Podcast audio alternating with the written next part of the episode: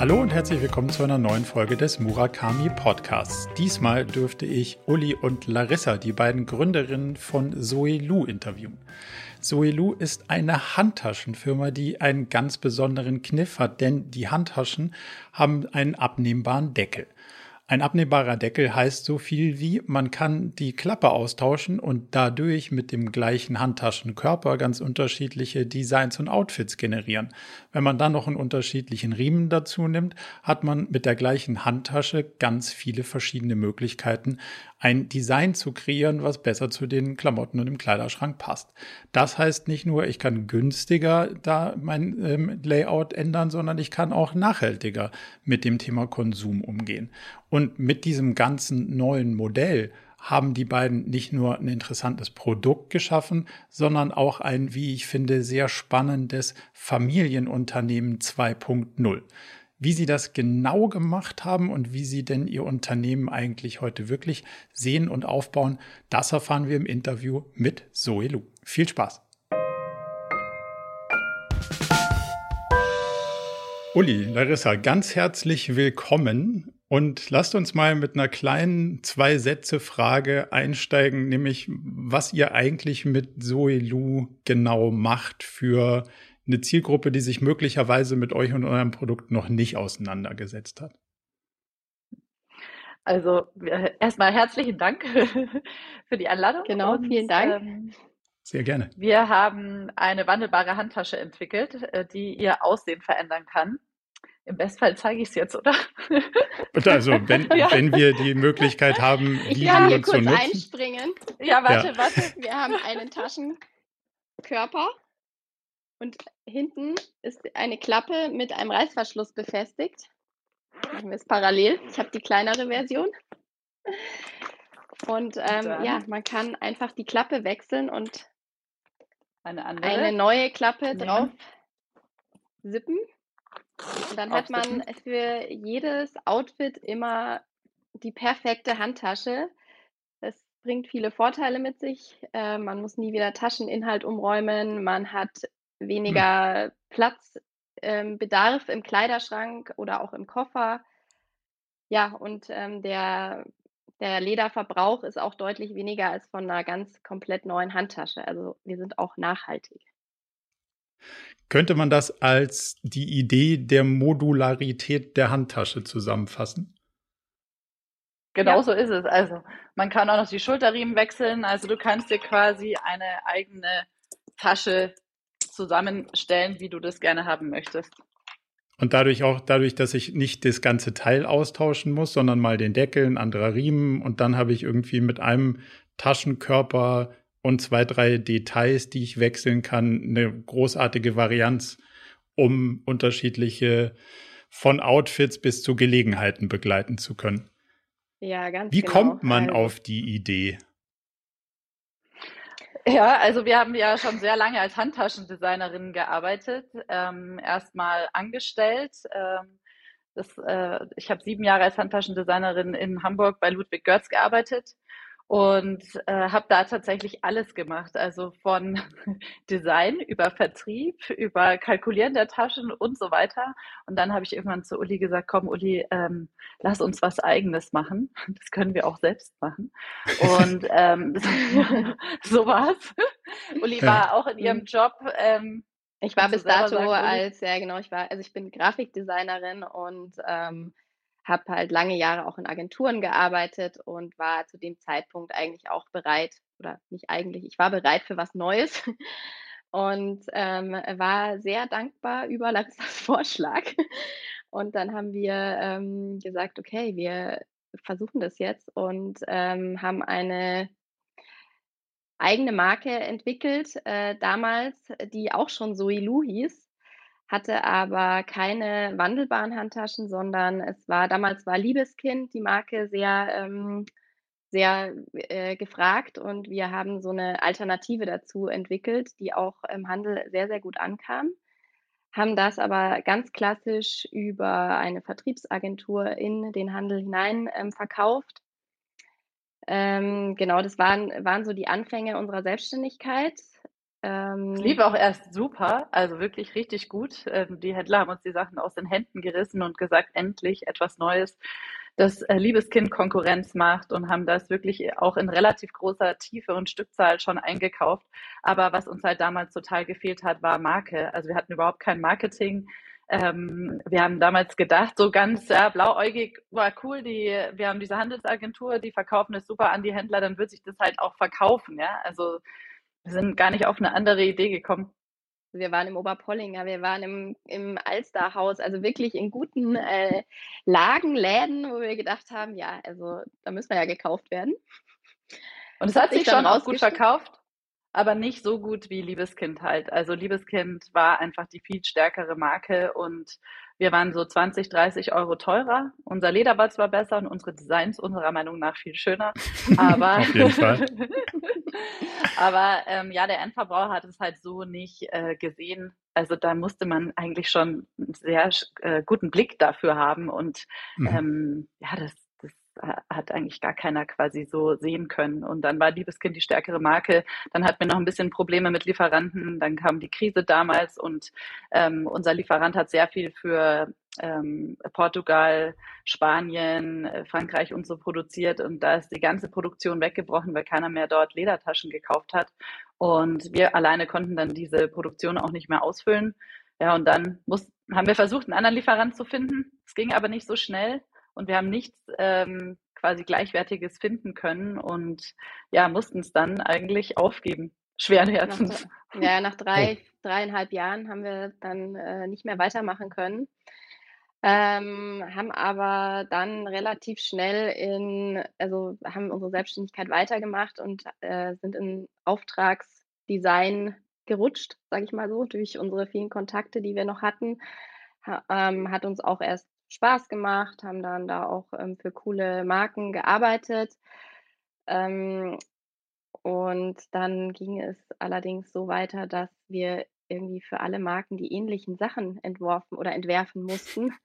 Okay. Wir haben dann auch so Analysen gemacht, haben Logos rausretuschiert und haben halt einfach den, den Firmen gezeigt, hey, also ganz ehrlich, ihr wollt halt das, was äh, jede andere Marke auch hat. Also braucht es das wirklich. Ähm, wir fanden das halt eigentlich ziemlich langweilig und nicht besonders innovativ.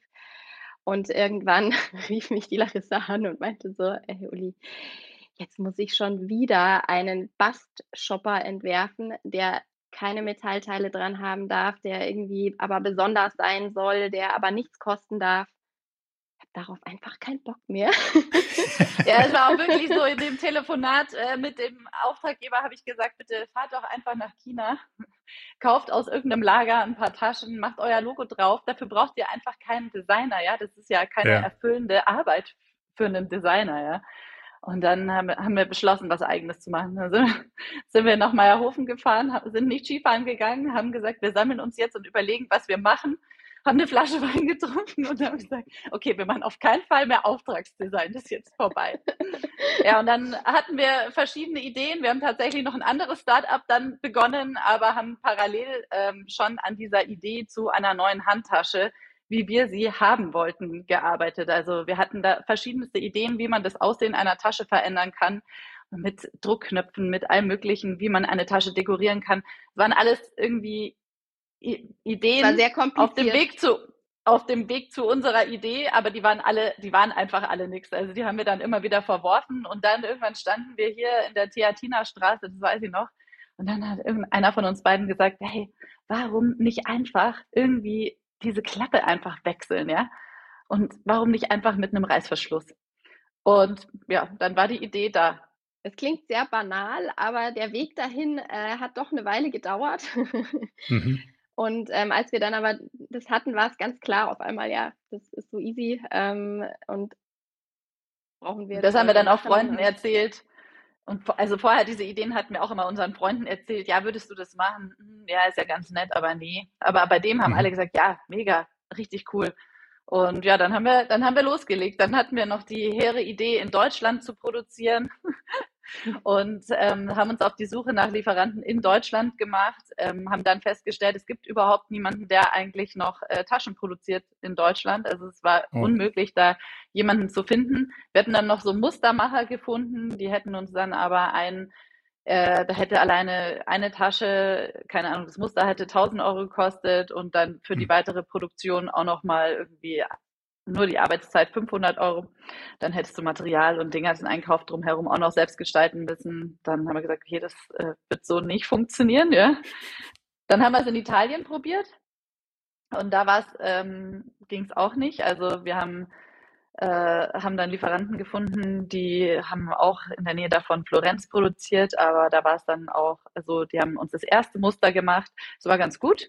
Dann haben wir eine Korrektur gemacht, dann kam das zweite Muster so sechs oder acht Monate später. Das war schlechter als das erste Muster. Dann haben wir wieder eine Korrekturschleife gemacht, dann wurde es noch schlimmer. Und dann haben wir gesagt, okay, das funktioniert auch nicht mit, mit denen. Nee, das wird nichts.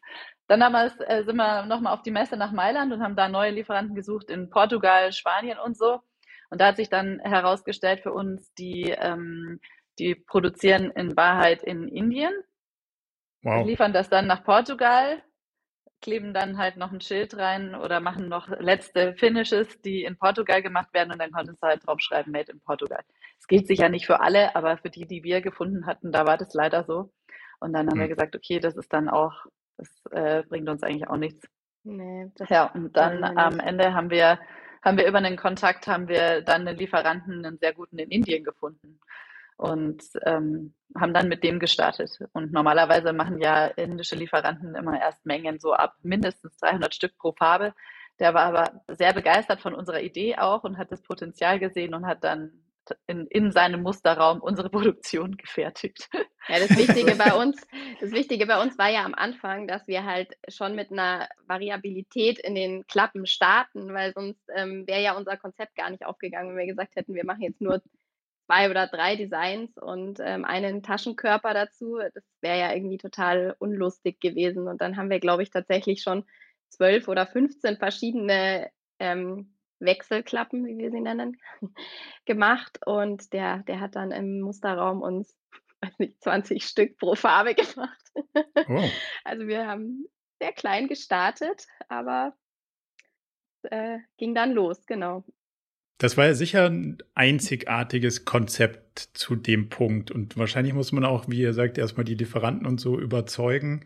Wie lange habt ihr denn die Einzigartigkeit auf dem Thema halten können?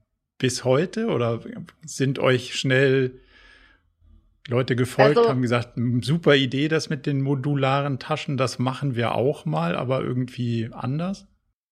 Also es gibt tatsächlich auch äh, noch ein Unternehmen, die haben das mehr oder weniger parallel vor uns, also vielleicht sogar ein, zwei Monate vor uns gestartet. Die kannten wir aber nicht. Die machen das mhm. aber auch, also die haben das mit dem Rucksack gemacht, was für uns nicht so viel Sinn gemacht hat. Also wir haben ja gleich mit dieser Saddleback gestartet, weil da ist es halt, es ist auch eine modische Tasche und da verdeckt quasi die Klappe einfach mehr oder weniger die ganze Tasche und dadurch verändert sich ja auch das ganze Aussehen der Tasche.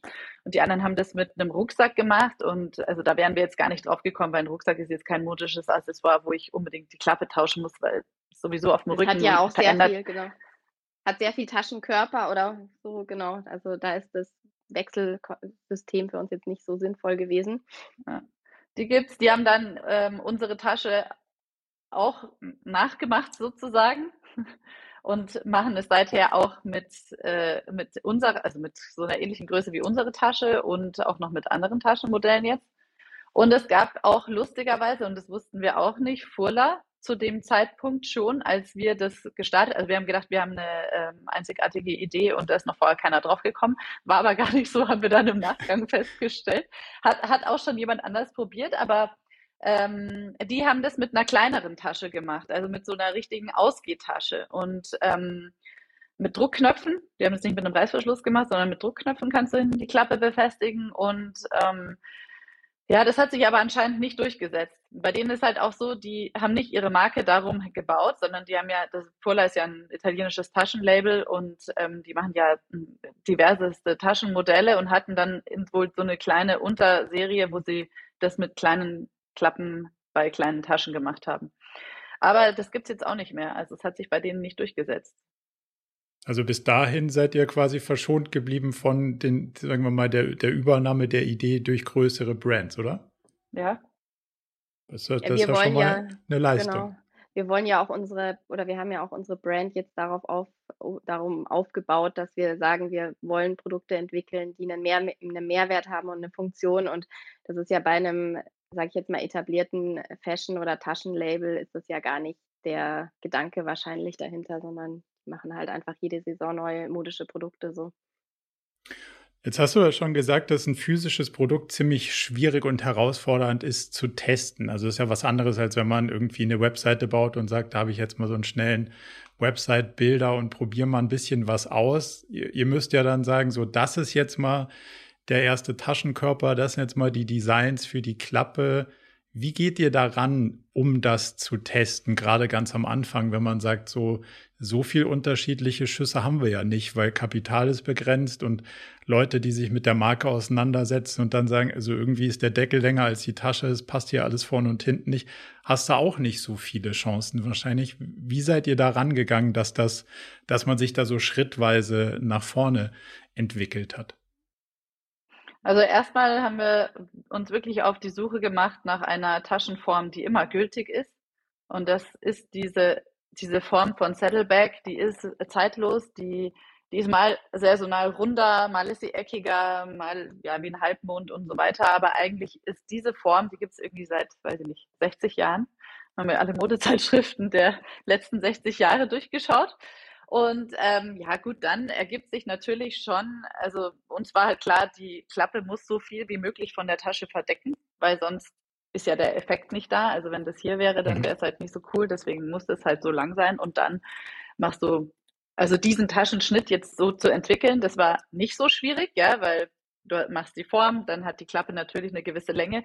Wo es jetzt problematisch wurde, war dann weitere Modelle für diese gleiche Klappe zu entwickeln weil das hatten mhm. wir ja ursprünglich gar nicht mitgeplant. Und ähm, da wurde es dann wirklich schwierig, ähm, eine Tasche beziehungsweise zwei weitere Taschenkörper zu entwickeln, die äh, größer sind und äh, bei denen die Klappe in der Proportion trotzdem immer noch passt. Und da haben wir dann tatsächlich um Millimeter, also das würde man gar nicht denken, äh, haben wir beim größeren Taschenkörper hier nochmal zwei Millimeter dazu, da nochmal zwei Millimeter weg und so weiter. Also es war echt eine Tüftelarbeit, aber das hat jetzt auch funktioniert. Also das habe das hab ich mir beim Anschauen auch gedacht. So, okay, wow, man kann nicht nur den, also wenn man den Körper hat, kann man den Deckel wechseln, aber wenn ich den Deckel habe, kann ich auch wieder den Körper wechseln. Und so kann ich ja aus dieser Modularität noch mehr rausholen, dass das am Ende alles zusammenpasst. Ist aber nicht am Reißbrett entstanden, sondern ist iterativ entstanden, wenn ich das jetzt gerade richtig verstanden habe, oder? Ja, definitiv. Ja, ja, genau. Also also wir hatten ursprünglich ja, genau, das ist jetzt der, der größere ähm, Bruder von, unserem, von unserer Starttasche. Und dann haben wir noch eine, noch eine dritte Größe, die noch größer ist. Die hat dann auch eine andere Form tatsächlich. Ähm, wir hatten ursprünglich, als wir ähm, gestartet sind, ähm, noch einen zweiten Taschenkörper, der ungefähr so groß ist wie, wie jetzt unsere mittlere Größe, aber mit einer größeren Klappe. Und dann ähm, hatten wir überlegt, ob wir jetzt wirklich mit beiden raus sollen und haben uns da, also mit beiden starten sollen und hatten uns dann aber gedacht, dann brauchen, dann multipliziert sich das alles. Dann brauchen wir die großen Klappen auch noch in mhm. verschiedenen mhm. ähm, Designs und in Stückzahlen. Genau, das ist jetzt der größte. Und dann haben wir uns entschieden, dass wir eben mit der ähm, kleineren Größe einfach starten und das so simpel wie möglich machen. Wir hatten auch den Taschenkörper anfangs wirklich nur in Schwarz ähm, und dann eben die, ähm, die Klappen dazu. Ja, und irgendwann haben halt unsere Kunden gesagt, ja, ob wir denn nicht auch mal größere Taschen planen. Und dann haben wir gedacht, naja, jetzt haben ja Kunden von uns teilweise schon 20 Klappen oder mehr gekauft. Das wäre ja jetzt oh. irgendwie doof, wenn ähm, sie diese jetzt für die größeren Taschen nicht verwenden könnten. Und dann wurde die Arbeit wirklich äh, schwierig und Tüfte, eine Tüftelarbeit, äh, da schöne Proportionen ähm, von größeren Taschen und Formen auch zu entwickeln, ähm, wo diese ähm, Klappe eben drauf passt. Wann kam der Punkt, wo ihr für euch festgestellt habt, das könnte wirklich funktionieren? Also so richtig, richtig und nicht nur hoffentlich. Also die Idee, dass die richtig funktioniert, das war uns wirklich dann von Anfang an klar, weil wir ja auch schon vorher unsere Tests bei unseren Freunden und so gemacht haben und die uns schon auch gesagt haben, wenn was einfach nicht gut war. Also, dass ja. diese Idee gut war, das wussten wir definitiv. Aber was wirklich auch am Anfang wieder schwierig war, war das, ähm, ja, das Vermarkten der Tasche. Also wir haben ja dann nicht mehr über Händler verkauft, weil das wollten wir einfach nicht mehr. Da waren wir wirklich bisschen gebrannte Kinder auch von Verkaufen über den Handel. Und wir wussten, wir haben ein erklärungsbedürftiges Produkt dass du, wenn, wenn das irgendwo im Handel liegen würde, würde das auch gar keiner verstehen. Also dann bräuchtest du eine Verkäuferin, die dir wirklich erklärt, wie das funktioniert, wie du mhm. das machst und so weiter. Und das hatten wir nicht. Und wir haben das alles, ähm, wir haben das dann mit dem Online-Shop gestartet und über Instagram angefangen, Marketing zu machen. Aber halt im ganz kleinen Rahmen, ja. Und wir hatten auch ehrlich gesagt nicht so viel Ahnung davon, muss man äh, zugeben und haben dann versucht, äh, Kooperationspartner zu finden, ähm, waren da aber auch am Anfang nicht so besonders erfolgreich, muss man sagen. Also ähm, haben da nicht unbedingt die richtigen gefunden. Ähm, man muss auch schon ein sagen, zäh. also mit, wir sind Ende 2017 gestartet. Der Anfang war ganz okay, weil da hast du es noch irgendwie all deinen Freunden erzählt, die haben dann auch mal was gekauft und so, die haben es vielleicht noch mal einer Freundin erzählt. Und dann ähm, ja, wurde das aber sukzessive weniger und irgendwann im August, August. 2018 ähm, war, wir, hatten wir echt einen richtigen Tiefpunkt. Da haben wir einfach nichts verkauft und haben uns so gedacht, hm, ja, Mist, so marketingmäßig haben wir wieder nicht so richtig drüber nachgedacht. man hätte ja meinen können, wir hätten, haben aus unserer ersten Erfahrung ein bisschen was gelernt, aber irgendwie sind wir wieder so ähm, aus der Freude am Produkt an die Sache rangegangen und ähm, haben so das andere ein bisschen vergessen. Und dann hat die Larissa ähm, ja einfach mal auf Instagram eine ähm, Werbung geschaltet, ohne dass sie auch jetzt da so wahnsinnig viel Ahnung davon hatte. Und das hat offensichtlich eine Bloggerin gesehen, die, ähm, ich weiß nicht wie viel, 60.000 Follower damals hatte, das war 2018. Mhm. Und die war sehr begeistert von diesem Konzept und ist dann, kam aus München, ist dann mal zu uns ins Büro. Ähm, ich war im Urlaub, Larissa war alleine da und hat gesagt, hey ja, ähm, oder Larissa, vielleicht erzählst du das, weil die, die war bei dir. Ja, das war lustig. Ich ja. war alleine im Büro, nichts ist passiert ähm, und die, die schrieb dann über Instagram, ja, hey, sie findet diese Idee ja mega genial und was weiß ich. Und ähm, äh, sie würde total gerne mal vorbeikommen. Dann habe ich mir gedacht, ja, okay, die kann ja gerne vorbeikommen. Und ähm, dann sage ich ihr, dass wir aber jetzt kein Budget haben für sie, aber sie kann ja mal eine Tasche haben. Und dann kam die und war so begeistert davon, dass ich ihr dann irgendwie, ähm, ich weiß nicht, fünf Taschen oder was, also eine Tasche und fünf Klappen oder was geschenkt habe. Und dann hat sie gesagt, ja, sie geht dann nach Hause und dann macht sie dazu eine Story. Und dann habe ich gedacht, okay, super. Und dann hat sie mich noch gefragt, ja, sollen wir noch einen Rabattcode geben? Und dann habe ich, weil wir waren nicht so Fans von Rabattcodes, dann habe ich, habe ich erst noch so überlegt, hm, nee, Nee. Und dann habe ich gedacht, naja, wir haben überhaupt nichts verkauft. Vielleicht machen wir doch einen Rabattcode. dann habe ich ihr geschrieben, ja, okay, wir machen doch einen Rabattcode. Ja. Und dann haben wir irgendwie 20 Prozent Rabatt gemacht und dann ähm, fing die an, zu Hause diese Story zu machen und schon während die angefangen hat zu reden und es zu filmen, hat es auf einmal immer bei uns, das Shopify hat so einen lustigen Klingelton, wenn du wenn das was gekauft wird, den hatten wir eingestellt, aber es wie so ein Kassengeräusch. Kasse, ja. Genau, das war so lustig und dann ging dann ging auf einmal mein Handy äh, kling, kling, kling, kling. Und ich so, was ist das denn, ja? Und dann irgendwie, warum, warum kaufen jetzt auf einmal lauter Leute ähm, die Tasche, ja? Und dann habe ich äh, Benachrichtigungen gesehen, dass sie da eine Story-Sequenz nach der anderen reinstellt und ähm, dann kam sie aber am Ende noch zu dem Rabattcode und dann sind die ausgerastet, ja, ihre Follower. Die haben einfach alles gekauft und wir waren dann über das Wochenende leer gekauft. Wir hatten nichts mehr. Das war, wow. war wirklich verrückt. Sie hat eine halbstündige Story, glaube ich, gemacht. Also ich war ja, ja, ich war im Urlaub und die Larissa sagt, hey, du musst dir das jetzt anschauen. Und ich bin dann mein Handy, ich habe ja auch die ganze Zeit den Klingelton gehört und dachte, was ist denn jetzt los? Und habe mir dann diese Story angeschaut, die sie auch wirklich äh, richtig krass aufgebaut hatte. Sie fing an mit ihrer, ich glaube, Lagerfeldtasche, die sie hatte und ähm, hat dann irgendwie, ist dann zu unserer Tasche gekommen. Also sie hatte sich richtig eine coole Story dazu überlegt und hat es so begeistert rübergebracht, dass, ähm, ja, dass die ganzen Follower einfach diese Tasche haben mussten. Und Live-Shopping-Event. Ja, ah, ja genau. Und die hat es wirklich richtig gut gemacht. Und das Absurde ist ja. eigentlich, dass die gar keine Fashion-Bloggerin ist, ja. Nee. Die hat einen Dackel oder, nee, kein Dackel, irgendeinen so anderen Hund, ja, und dann macht sie immer irgendwie Stories äh, zu Interior und zu Kaffee und dann mit dem Hund und so. Also es war jetzt überhaupt nicht so, dass du denkst, ja, wow, also dass die jetzt Taschen verkauft, ist klar. Also es war ja. eigentlich, es war tatsächlich abstrus und äh, war aber für uns ein Highlight und so haben wir halt gesehen, die Idee funktioniert und dann waren wir ausverkauft. Und dann wurde sie bombardiert mit Nachrichten, dass sie doch bitte uns jetzt fragen soll, wann wir wieder eine Nachlieferung bekommen, weil sie alle auch noch diese Tasche haben wollten.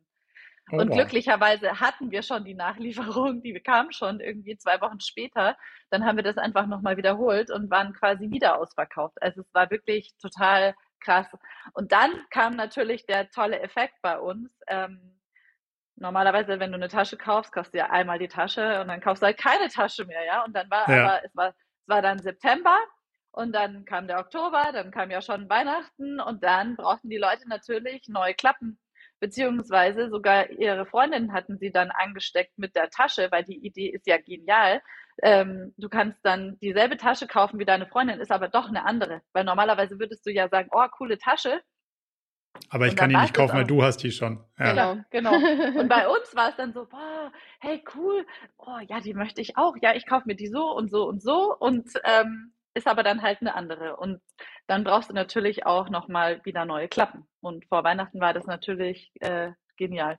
Aber um auf wie viele Klappen würdet, wie viele Klappen würdet ihr sagen, hat sie durch, also hat die durchschnittliche Kundin, würdet ihr sagen? Hm, aktuell drei, ne? Mhm. Und so die e Extrem-Shopperinnen? 80. What? Ja. also, okay. Äh, es gibt Leute, die haben 160 Bestellungen bei uns, glaube ich, oder so. Also es ist absurd. also wir haben wirklich Kunden, die haben Kleinwagen zu Hause. Mhm. Oh wow. Ja, aber abwechselnde Farben, immerhin. Also. Mhm. Aber Uli, du wolltest noch auf die, genau. du wolltest noch auf die Frage referenzieren ich wollte sagen, um auf deine Frage vom Anfang zurückzukommen, nach dieser Aktion mit der Bloggerin wussten wir definitiv, dass es funktioniert. Und ähm, haben dann eigentlich damit, damit auch unser Medium gefunden, über das wir halt ähm, jetzt auch sehr stark gewachsen sind, nämlich Instagram. Das ähm, war so gar nicht unbedingt geplant, aber ist dann passiert. War halt für uns super, weil wir da quasi unser Produkt richtig zeigen können, unsere Story erzählen können und die Leute da auch mitnehmen und so richtig involvieren können in alles. Wir machen auch dann Umfragen, wollt ihr die Farbe, wollt ihr die Farbe und lauter solche Sachen haben wir damals angefangen. Und man muss natürlich auch noch dazu sagen, wir haben ja uns also in diesem August, äh, in dem wir nichts verkauft haben, saß ich im Zug auf dem Weg zu einer Hochzeit und kurz zuvor hatte eine Bekannte gemeint, ja, geht, also zu, geht zur Hülle der Löwen, haben uns immer alle gesagt. Es war uns immer so ein bisschen zu, da musste man so investmentmäßig darum reden und das ist überhaupt nicht unser, überhaupt nicht unser Ding und dann würde irgendwer was sagen und dann wüsste ich nicht, was ich darauf antworten soll. Ja. Das wollten wir immer nicht. Und dann hat, hat, uns, hat uns eine andere Bekannte gesagt, ja, es gibt noch eine andere Sendung bei ProSieben, das ist das Ding des Jahres und da ähm, geht es eigentlich mehr halt um Entertainment, hast aber trotzdem auch so zehn Minuten deine Bühne, ja. Und dann weiß ich noch, saß ich da im Zug, es ist nichts passiert, keine Bestellung. Dann habe ich gedacht, okay, ich melde uns da jetzt einfach an haben uns dann da angemeldet. Dann kam irgendwie zwei Tage später die Zusage. Uli kam aus dem Urlaub zurück und dann habe ich gesagt, okay, wir gehen jetzt zum Casting. so was? Wohin? Dann direkt zum, zum Casting. Casting. ja, genau. Dann mussten wir da in, in München, haben die das Casting gehabt. Dann haben wir uns da vorgestellt und ähm, die haben uns dann auch genommen daraufhin. Ähm, war so die Vorauswahl und ähm, ja, das war sehr aufregend. Ja. Aber das sind ja geniale Marketingkanäle dann auf jeden Fall. Gerade in, also das ist ja noch ein paar, paar, Tage zurück. Da ist das mit der Performance in den Kanälen wahrscheinlich richtig, richtig interessant. Ja, wie das würde, war total krass. Wie würdet ihr sagen, hat sich so dieser Marketing-Mix geändert? Oder hat er sich geändert? Oder ist das immer noch, ist jetzt TikTok ein Thema? Wird Instagram schwächer? Wie ist da so eure Wahrnehmung? Ja, also wir merken das schon aktuell. Also Instagram ist nicht mehr so, wie es mal war. Also vor allem nicht mehr dieses Influencer-Marketing, das ja da bei uns so gut funktioniert hat. Das funktioniert jetzt ähm, irgendwie anders, also nicht mehr so einfach, sage ich jetzt mal. Das hat sich definitiv verändert. Wir machen es ja ist halt auch alles wahnsinnig, wahnsinnig teuer geworden. Also ja. es ist mhm. halt richtig krass. Ich meine, jetzt hast du irgendwie äh, Penny Deutschland oder so, die mit über Influencer werben und ich meine, das, also das ist halt kein tolles Empfehlungsmarkt. Budgets. Ja, also es hat sich auf jeden Fall sehr verändert. Es ist teurer geworden und es ist auch nicht mehr so, wie es eben einfach mal war. Es, es haben halt auch sind auch sehr viele natürlich jetzt über Corona in den Markt hineingedrängt, die vorher da gar nicht waren, weil es nicht nötig mhm. war. Aber dadurch, dass natürlich auf einmal Läden und alles zu waren, sind da tummeln sich da halt sehr viel mehr. Aber hat es da irgendwie die Zielgruppe irgendwo anders hingespült? Oder würdet ihr sagen, dass ein Teil nach TikTok oder sonst irgendwohin abgewandert ist? Oder, oder ist einfach nur der Wettbewerb stärker geworden in den Kanälen, die ihr so als funktionierend wahrnehmt?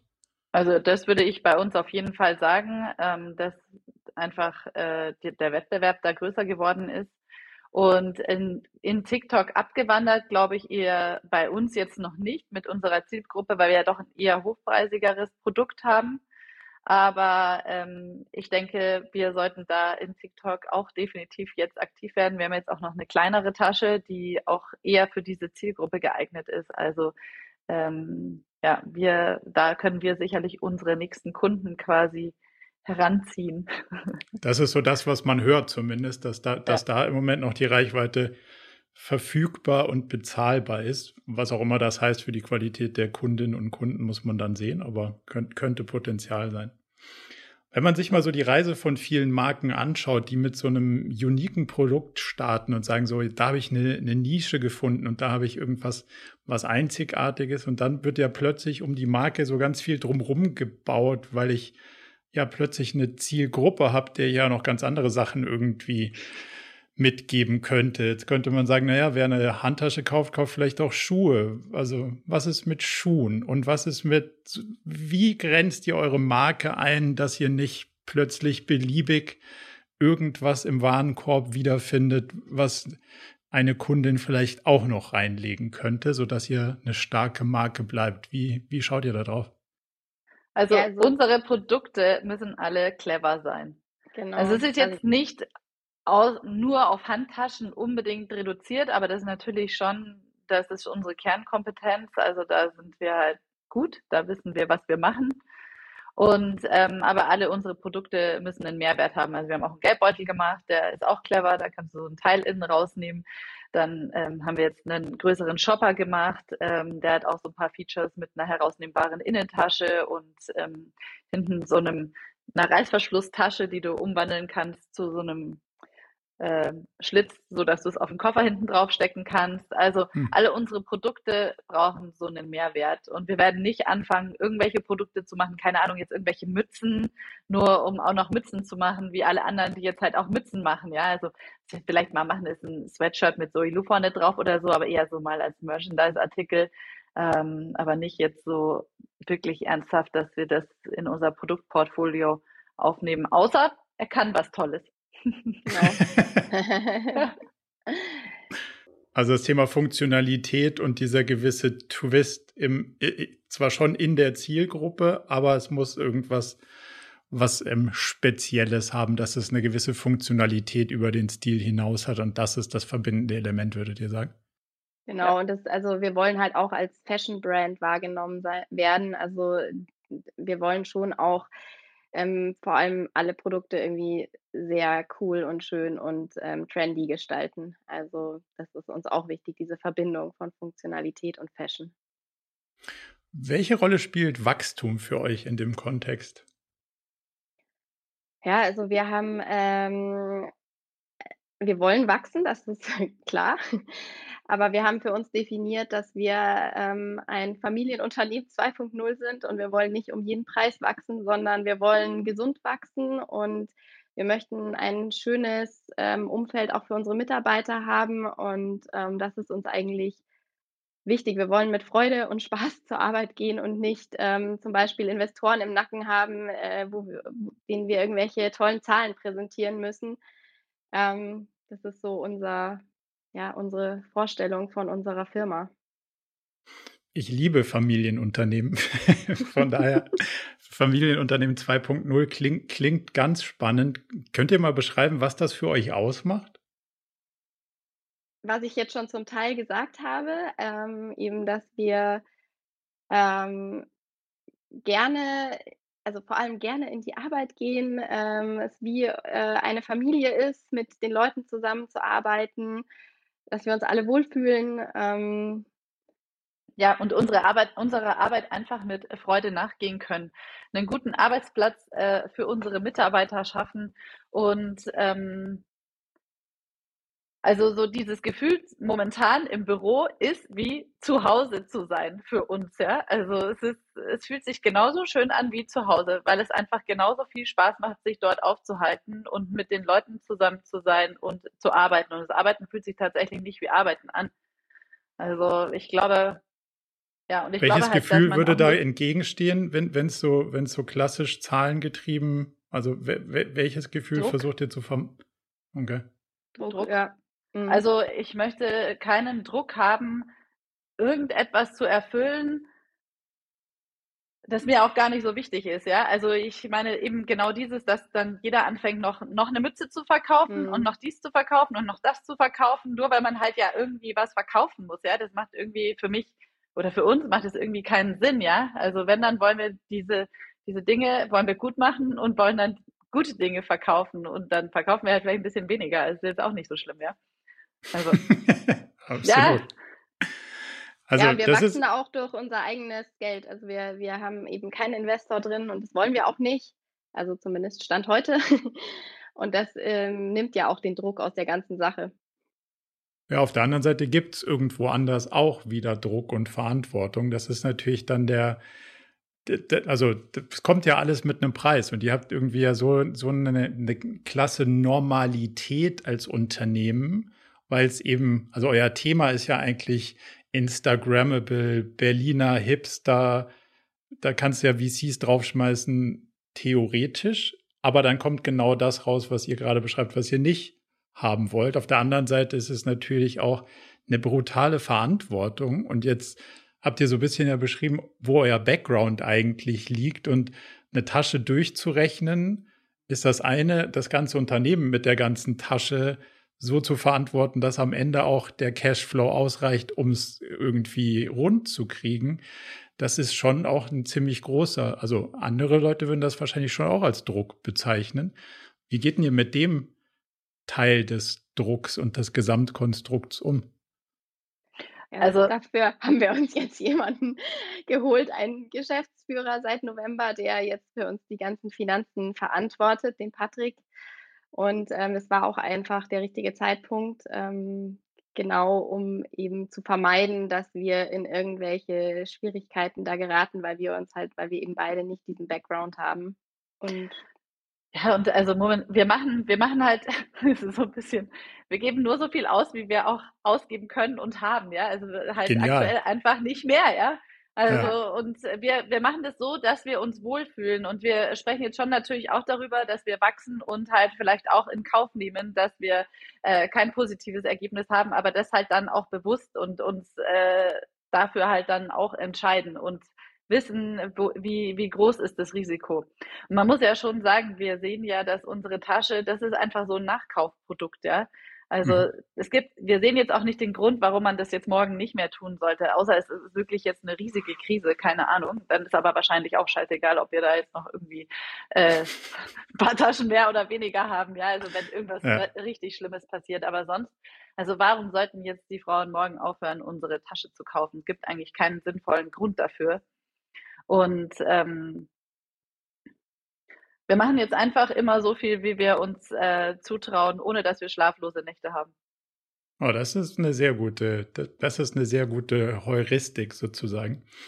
Wie geht ihr sonst mit so Entscheidungen um? Bauchgefühl versus datengetrieben? Also äh, wie viel ist, wie viel ist die Einschätzung, ab wann ich nicht mehr gut schlafen kann, versus das sagen die Zahlen hier, lass mal machen? Früher haben, früher haben wir sehr viel mit Bauchgefühl entschieden, eigentlich fast nur. Ähm, beziehungsweise ähm, war ich wahrscheinlich immer der bremsende Faktor, weil bei mir die Schlaflosigkeit früher kommt als bei der Larissa, glaube ich.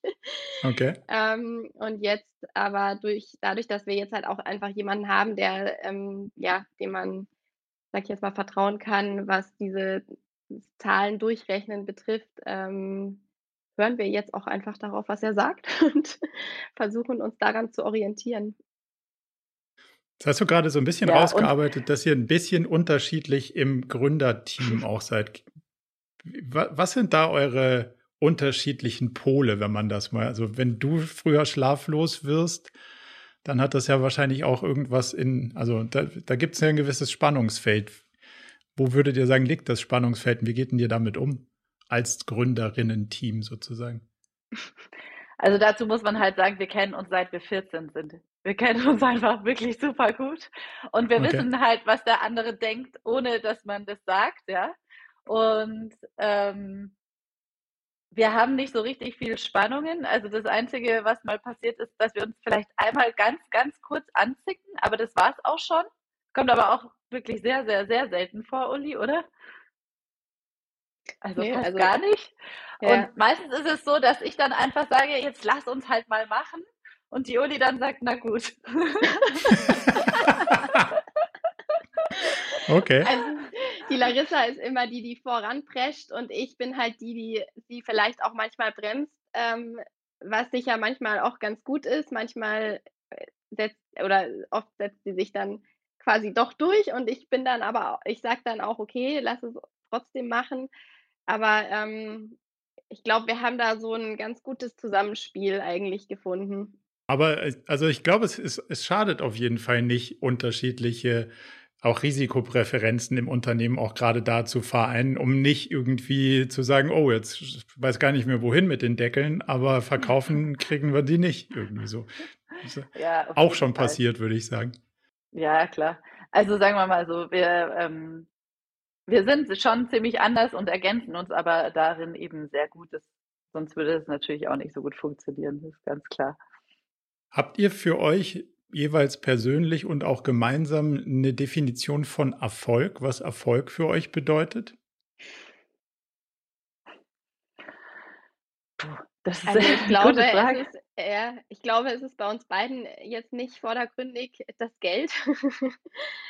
ähm, natürlich ist es schön, wenn es auch damit kommt, aber ähm, Wichtig, also für mich wichtig ist die Freude an der Arbeit und an dem, was wir tun. Und ich glaube, dadurch kommt der Erfolg. Also ich finde, das, was wir erreicht haben, ist schon wirklich ein Erfolg. Also wir haben jetzt einfach ein, ein tolles Team mit fast 20 Leuten, ähm, haben ein super Büro und ich freue mich, da jeden Tag hinzugehen. Und das ist für mich irgendwie ähm, ja das Wichtigste so für, für meine Arbeit. Ähm, also wir haben einfach ja. schon Erfolg, ja. Also es, äh, ja. Wir, wir definieren das irgendwie nicht so für uns, nee, glaube ich. haben wir noch nie so drüber nee. nachgedacht, was jetzt in dem Sinne Erfolg ist, aber also definitiv haben wir jetzt einfach Erfolg. Also diese Idee, die wir hatten, ähm, die hat sich jetzt äh, quasi als richtig erwiesen und die funktioniert. Alleine das ist schon ein Erfolg. Wir haben ja schon auch wirklich sehr viel Vorarbeit geleistet zu hm. unserem heutigen Unternehmen. Ist ja jetzt nicht über Nacht geboren oder war ganz easy und einfach und schnell da, sondern es war ja schon auch ein langer Weg und wir hatten auch viele Rückschläge und deswegen ja, also jetzt haben wir einfach tatsächlich auf jeden Fall Erfolg. Die Leute da draußen finden unser Produkt super.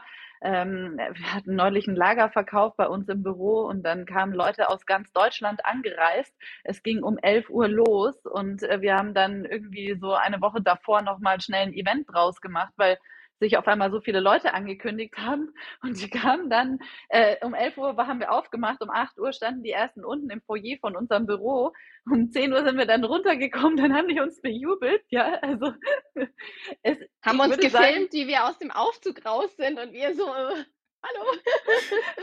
Okay. So, oh mein Gott, was, eine ganz was, neue was, Erfahrung. Was erwarten Sie jetzt von uns? So, ja, keine Ahnung. Wir gehen jetzt einfach raus und sagen Hallo. Wir haben auch Fanfotos mit uns gemacht. Ja, also es war lustig. Also ähm, es war ein Erlebnis und ähm, ja, also wenn, wenn du weißt, dass andere Leute das, was du machst, toll finden, dein Produkt feiern und ähm, dir schreiben, dass das die beste Idee ist, die genialste überhaupt, dann ist es Erfolg. Also Absolut. fühlt sich ja, einfach gut an. Ja. auf jeden Fall was richtig gemacht dann. Jetzt hattest du, Uli, ganz am Anfang gesagt, unsere Taschen sind natürlich auch ein bisschen nachhaltiger dadurch, dass wir weniger Leder verbrauchen, zum Beispiel, weil wir einfach weniger Taschenkörper brauchen, um die ähnliche Abwechslungsreichheit zu gewährleisten. in dem Kontext von Unternehmenserfolg, was, was bedeutet Nachhaltigkeit da für euch? Ähm, ja, also generell ist Nachhaltigkeit ja ähm, aktuell, sage ich jetzt mal, in, in aller Munde. Und ähm, das ist uns auch sehr wichtig. Ähm, wir haben halt aktuell dieses Thema, dass wir ähm, weniger, dass wir einfach weniger Materialverbrauch haben, ähm, was sicher der Nachhaltigkeit ähm, ja, entgegenkommt. Ähm, aber wir wollen da auch noch viel, viel mehr machen. Also es gibt ja sehr viele Unternehmen, die einfach ja, Greenwashing betreiben, die sagen, sie äh, machen äh, ja, äh, Materialien aus äh, Plastikflaschen, recycelten und so weiter und so fort. Das ist sicher alles auch sehr gut.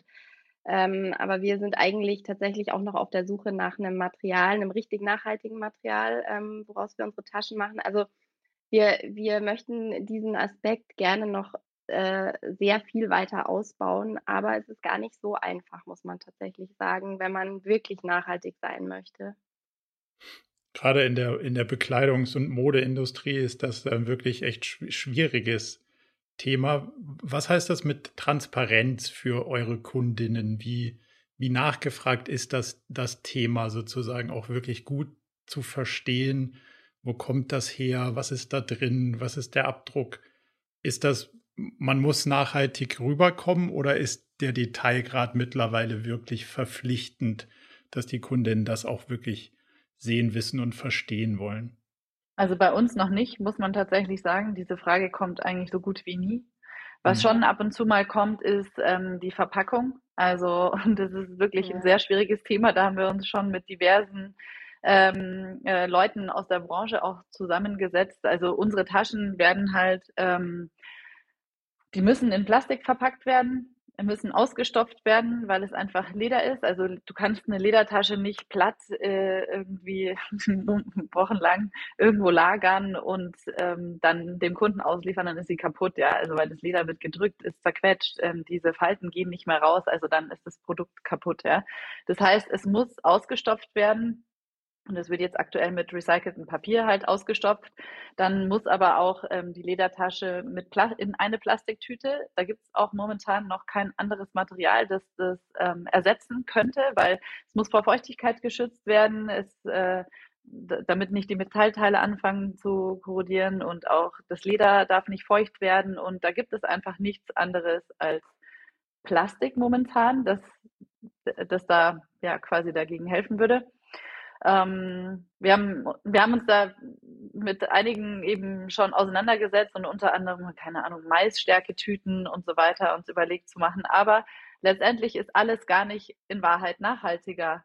Mhm. Also wenn du, wenn du Plastik nimmst und Plastik ordentlich recycelst, dann ist das Plastik momentan noch das nachhaltigste, ja. Also auch wenn alle was anderes erzählen, aber wenn du Holz, ähm, Holz wird irgendwo wird der Regenwald gerodet, dann äh, wird das Holz äh, verarbeitet, dann, äh, keine Ahnung, wenn du einen Karton machst, dann, also einen Karton machen würdest und die Tasche da rein tun würdest, hast du viel mehr Gewicht, du hast viel mehr CO2-Ausstoß und so weiter. Also es ist alles, es gibt, gab, gibt noch keine richtig gute Lösung dafür bei uns. Und ähm, ja, es ist wirklich äh, schwierig, kann man nicht anders sagen. Aber ja. wir können uns auch nicht hinstellen und jetzt eine Halblösung verkaufen, weil wir stehen halt mit unserem Gesicht dafür und wir können auch ähm, ja, unseren Followern oder unseren Kunden jetzt nicht ähm, guten Gewissens erzählen, ja, wir haben das jetzt in eine Maisstärketüte gepackt und jetzt ist es nachhaltiger, weil es ist nicht wahr. Ja, also das finde also, ich ja, das, das finde ich ja noch schlimmer, wenn man ja. dann versucht, es irgendwie ja. so nachhaltig darzustellen, ja. ohne, wenn man es mal durchrechnet, ist eigentlich schlimmer als vorher. Dann lieber sagen, wir haben es noch nicht, also es gibt noch nichts viel Besseres und für den Moment ist das mal, ist das mal die beste Lösung, die wir haben. Und weniger Taschen zu kaufen per se ist ja auch schon mal, also ich mag das Zitat, das nachhaltigste T-Shirt ist das, was du nicht kaufst. Also ist sozusagen der Teil ja, des Konsums, den man schafft zu vermeiden, wahrscheinlich der größte Impact. Und da ist ja euer Produkt im Kern schon mal ganz gut. Ja, also das ist auch das Nachhaltigste an unserer Tasche. Ist einfach so. Absolut. Jetzt hast du vorhin gesagt, oder ihr, ihr seid so mittlerweile 20 Personen im Team und wenn man dann so als Gründerin startet, dann ist ja so ein, so eine Hands-on-Mentalität. Hier ist eine Frage, jetzt haben wir die Antwort, die eine denkt das, die andere denkt das, lass so machen. Und jetzt sind plötzlich da Leute und Teams und, und jetzt muss man Entscheidungen treffen. Und wie trefft ihr jetzt Entscheidungen im Team? Ist es immer noch die Chefetage? Ist es, die Teams entscheiden alles alleine? Man trifft das zusammen? Welche Kultur schafft ihr in eurem Familienunternehmen 2.0? Wenn es zu Entscheidungen, und zwar zu kritischen Entscheidungen kommt? Ja, es kommt schon sehr auf die auf das Thema dann drauf an. Also generell haben wir sehr flache Hierarchien. Ähm, jeder kann zu uns kommen mit Vorschlägen ähm, oder mit Ideen und wir sind meistens für alles offen. Ähm, meistens ja. mag ich. Nein, wir sind nee, also wir haben ja offen.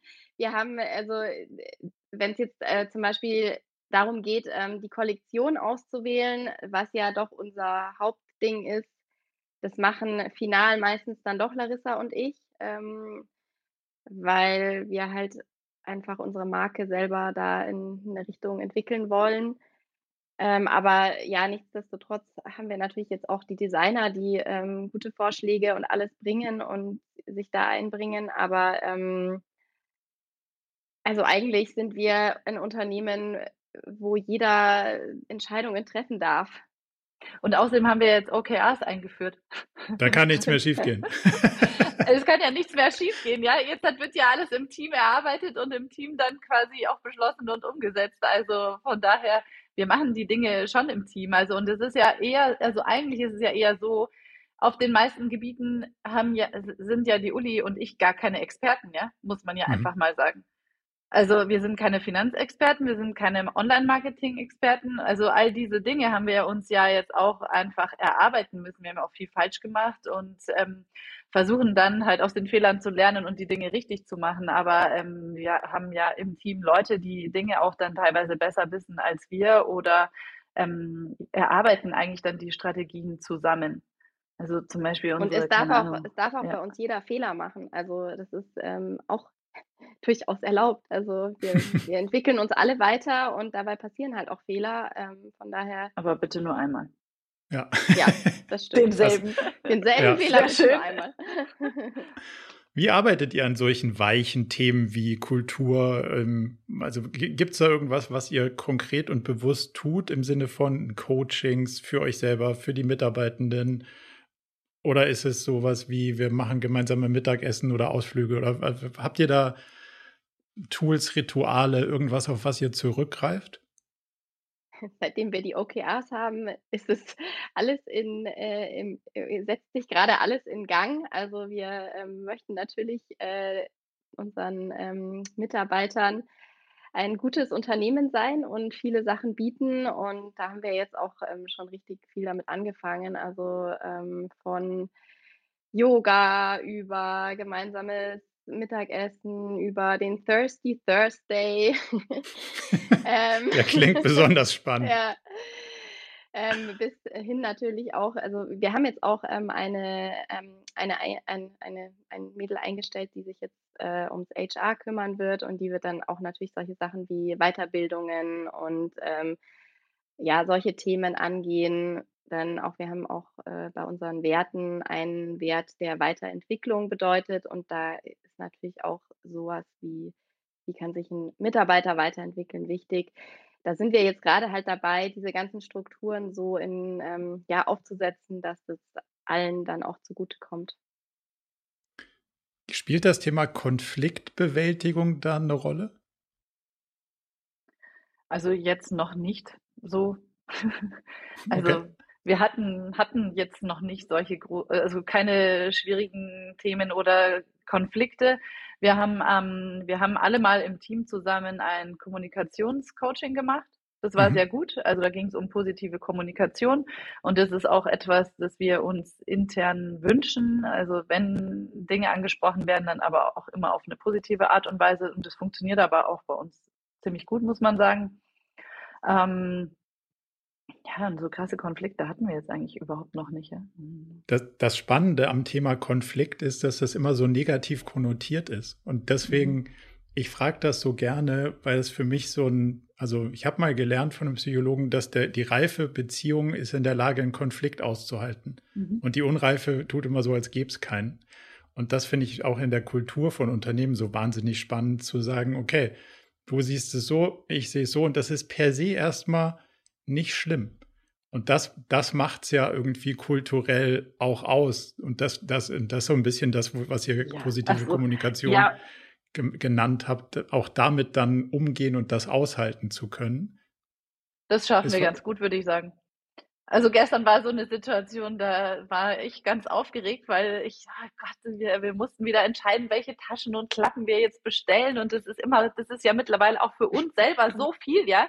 Und ich ja. bin ja die ganze Zeit mit diesen Produkten beschäftigt und ich weiß schon wieder, welche wir in der nächsten Saison machen, welche in der letzten Saison machen. Und jetzt haben wir irgendwie jede Woche machen wir einen Drop. Und es sind einfach unglaublich viele Produkte, die wir gerade entwickeln. Und dann saß ich vor diesem riesen Berg an Taschen und dann kam die Uli und dann habe ich gemeint, oh Gott, ich weiß gar nicht, was sollen wir denn da jetzt überhaupt bestellen? Und dann kam der Patrick irgendwie vorbei. Ja, ich weiß nicht, was ist jetzt überhaupt das Problem? was ist denn jetzt das Problem, sagt er dann zum Sechs. Ja, weiß ich auch nicht, es ist einfach jetzt ein Problem, so viel, viel, Zeug und so, ja. Und dann er so, ja, aber, ja, aber was ist denn jetzt das Problem? Und ich sehe jetzt überhaupt nicht, dass ihr über, über Lösungen redet, ihr redet nur über Probleme. Also jetzt reden wir halt mal über die Lösung, ja. Und dann irgendwie war es so ein bisschen lustig, ich gedacht, wie so, ein, wie so ein Hühnerhaufen, so ein aufgeregter, und dann kam er vorbei und sagt einfach, ja, was ist denn jetzt das Problem? Und dann, ja, okay, dann haben wir es schon wieder äh, anfangen können, ja. Also es war dann eigentlich irgendwie ganz lustig. Aber man hätte auch beleidigt reagieren können, ja. Aber das gibt es bei uns nicht. Manchmal ist es einfach auch die schiere Menge an Sachen, die es problematisch ja. Ja, werden ja. lässt. Und deswegen ist, glaube ich, auch ein Teil so einer Kultur ist auch bewusst, Sachen irgendwie hinten runterfallen zu lassen, solange man weiß, dass nicht die wichtigsten runterfallen, ist wahrscheinlich auch was, was, was man über die Jahre ganz gut lernt in so einem, in so einer Start-up-Schule. Ja. Was ist mit den, was ist mit der persönlichen Work-Life-Balance? Also jetzt habt ihr ja ein Familienunternehmen und da steckt ja auch das Wort Familie drin. Das ist ja wahrscheinlich auch ein Thema, den ihr in eurem Leben so mit, mitmanagt. Wie gut funktioniert das für euch als Familienunternehmerinnen, die Kombination als Unternehmerin und Familien, diese, dieses Doppelspiel sozusagen? Also ich muss schon sagen, ich finde, ähm, ich habe vor anderthalb Jahren ein Kind bekommen und davor war ich halt so alleine und habe halt meine, ja, meine 40 Stunden gut arbeiten können oder mehr, mal weniger. Kann man sich ja als Selbstständiger auch ganz gut einteilen. Und äh, ja, seitdem das Kind da ist, bin ich schon echt sehr am struggeln, sage ich. Also ähm, gerade das erste Jahr war wirklich nicht einfach. Da hat die Larissa auch, glaube ich, sehr, sehr viel aufgefangen. Ähm, so langsam, glaube ich, komme ich wieder in die Spur, aber ähm, ja, also es ist schon schwierig. Ich meine, normalerweise würde ich jetzt sagen, die meisten haben halt ein Jahr Elternzeit und können sich voll dem Kind widmen. Ich habe irgendwie in jeder freien Schlafminute meines äh, Sohnes, der auch immer nur in der Trage an mir dran geschlafen hat, habe ich mich an den Rechner gestellt, habe irgendwas versucht äh, noch zu arbeiten und ähm, ja, geschlafen habe ich gefühlt gar nicht mehr. ähm, äh, ja, das fand ich, äh, fand ich tatsächlich sehr anstrengend, aber ja gut, dadurch, dass die Arbeit trotzdem ja immer Spaß gemacht hat, ähm, war es auch klar, dass es, es geht nicht anders und ich habe es halt gemacht, ja. Aber hast du das Gefühl, dass das wird jetzt besser? Also gibt es ja. den positiven Ausblick? Total, ja, ja. Also er wird jetzt älter und äh, ist in der Kita und es ist alles jetzt ein bisschen geregelter mit den, mit den Zeiten auch. Ähm, ja, total. Also ich sehe auf jeden Fall äh, da eine sehr positive Entwicklung. Larissa, wie schaust du da auf das, auf das Thema? Ja, also das ist definitiv eine große Herausforderung. Das kann man nicht anders sagen. Also ähm, vor allem ohne, also man muss wirklich, was schwierig ist, ist, dass man halt oft ein schlechtes Gewissen hat. Also das ist schon bei mir auch der Fall. Also ich bin halt auch alleinerziehend. Ich habe meine Eltern leben beide nicht mehr und der Vater von meinem Sohn, der wohnt in Südamerika, also der ist auch keine Hilfe jetzt, ja. Und das heißt halt, ich bin die ganze Zeit mit meinem Sohn alleine Und ähm, äh, der geht bis um 5 Uhr in Hort, also der ist jetzt schon neun, der wird jetzt zehn. Und ähm, ich kann halt bis 5 Uhr kann ich gut arbeiten, aber jetzt war, ist er in der vierten Klasse gewesen, also ist noch in der vierten Klasse, aber hatte jetzt halt Übertritt und dieses Jahr war schon wirklich hart und davor Corona die Uli das Baby bekommen. Mhm. Also ich weiß ehrlich gesagt nicht, habe ich schon ein paar Mal zu Uli gesagt, wie ich diese Zeit von, ich weiß nicht, ähm, November 2020 bis äh, Mai 21 überlebt habe, weil da musste ich Homeschooling machen, alleine das Unternehmen irgendwie so mehr oder weniger auf Spur halten, alle Mitarbeiter zu Hause, Weihnachtsgeschäft, hm. Und ich weiß gar nicht, also ich weiß einfach nicht, wie ich das gemacht habe. Tatsächlich weiß ich das nicht, ja. Also und aber ich muss es auch nicht nochmal haben. Es war furchtbar. Es war wirklich das kann, furchtbar. Das kann ich mir, das kann ich mir gut vorstellen. Gibt es irgendwas, was ihr an Ritualen oder an Sachen gefunden habt, die euch helfen, ganz persönlichen, kühleren Kopf zu bewahren, wenn es mal ein paar Minuten gibt, auf die man sich da zurückziehen kann? Nein ist auch eine valide Antwort. Glaube ich nicht. naja, ich glaube, wichtig ist, dass man sich trotzdem auch noch die Zeit für sich selber nimmt. Also ich merke halt schon, ähm, so hin und wieder einfach mal ein bisschen Sport machen und den Kopf frei kriegen. Und auch wenn man weiß, in der Stunde könnte man eigentlich auch arbeiten, ähm, aber ich glaube, das ist total wichtig. Und danach geht es mir zumindest auch immer wieder besser und ähm, kann dann auch wieder konzentrierter arbeiten. Und ich treffe gerne Freunde und lache gerne. Ja, das stimmt. Das hat auch sehr lange gefehlt ja. jetzt in corona -Zeiten. Aber unter dem, dem Aspekt des Familienunternehmens, da gibt es ja mal beim Reisen so einen guten Spruch, helfen Sie erst sich selber und dann den Mitreisenden. Deswegen ist das, glaube ich, schon ein essentielles, ein essentielles Prioritätenthema für gerade Familienunternehmerinnen, so wie ihr seid, dann auch den Teil, sich selbst zu helfen unterwegs nicht zu vergessen damit, damit das möglichst lange irgendwie für alle Beteiligten gut und gesund irgendwie über die Bühne geht. Aber es ist, also gerade die letzten zwei Jahre waren alles andere als, als ähm, sonderlich angenehm und einfach zu bewältigen. Aber das sind natürlich besondere, besondere Herausforderungen, die man dann braucht und eine Menge Energie, die man mitbringen muss. Wenn ihr euch was wünschen könntet, unternehmerische Fragestellungen, die mit einem Buch, einem Seminar, einem Video, was auch immer beantwortet werden würde, wo ihr sagt, Mensch, das würde ich sofort kaufen, wenn mir das die Frage beantworten würde. Was, welche Frage wäre das? Oh Gott. Äh, der richtige Einkauf. Wie wissen wir genau, wie viel wir von was kaufen? Wie für unsere Kunden? ah. Ja, ja, also das ist bei uns wirklich so die größte Herausforderung aktuell, weil ähm, ich meine, dadurch, dass wir nicht an den Handel verkaufen, gehen wir ja immer in Vorleistung bei allem. Ja. Und ähm, bei uns jetzt herauszufinden, wie viel von was gekauft wird, ist ähm, momentan, ja. Da habe ich lustigerweise aber, zwar kein Buch, aber eine Podcast-Empfehlung. Die Kollegen von Paretos sind gerade dabei, hm. dieses Problem hoffentlich irgendwie gut in den Griff zu kriegen. das ist eine, ja, mit denen sind wir ja auch in helfen, Kontakt glaub, und helfen, helfen uns hoffentlich dann dabei. auch. Tatsächlich.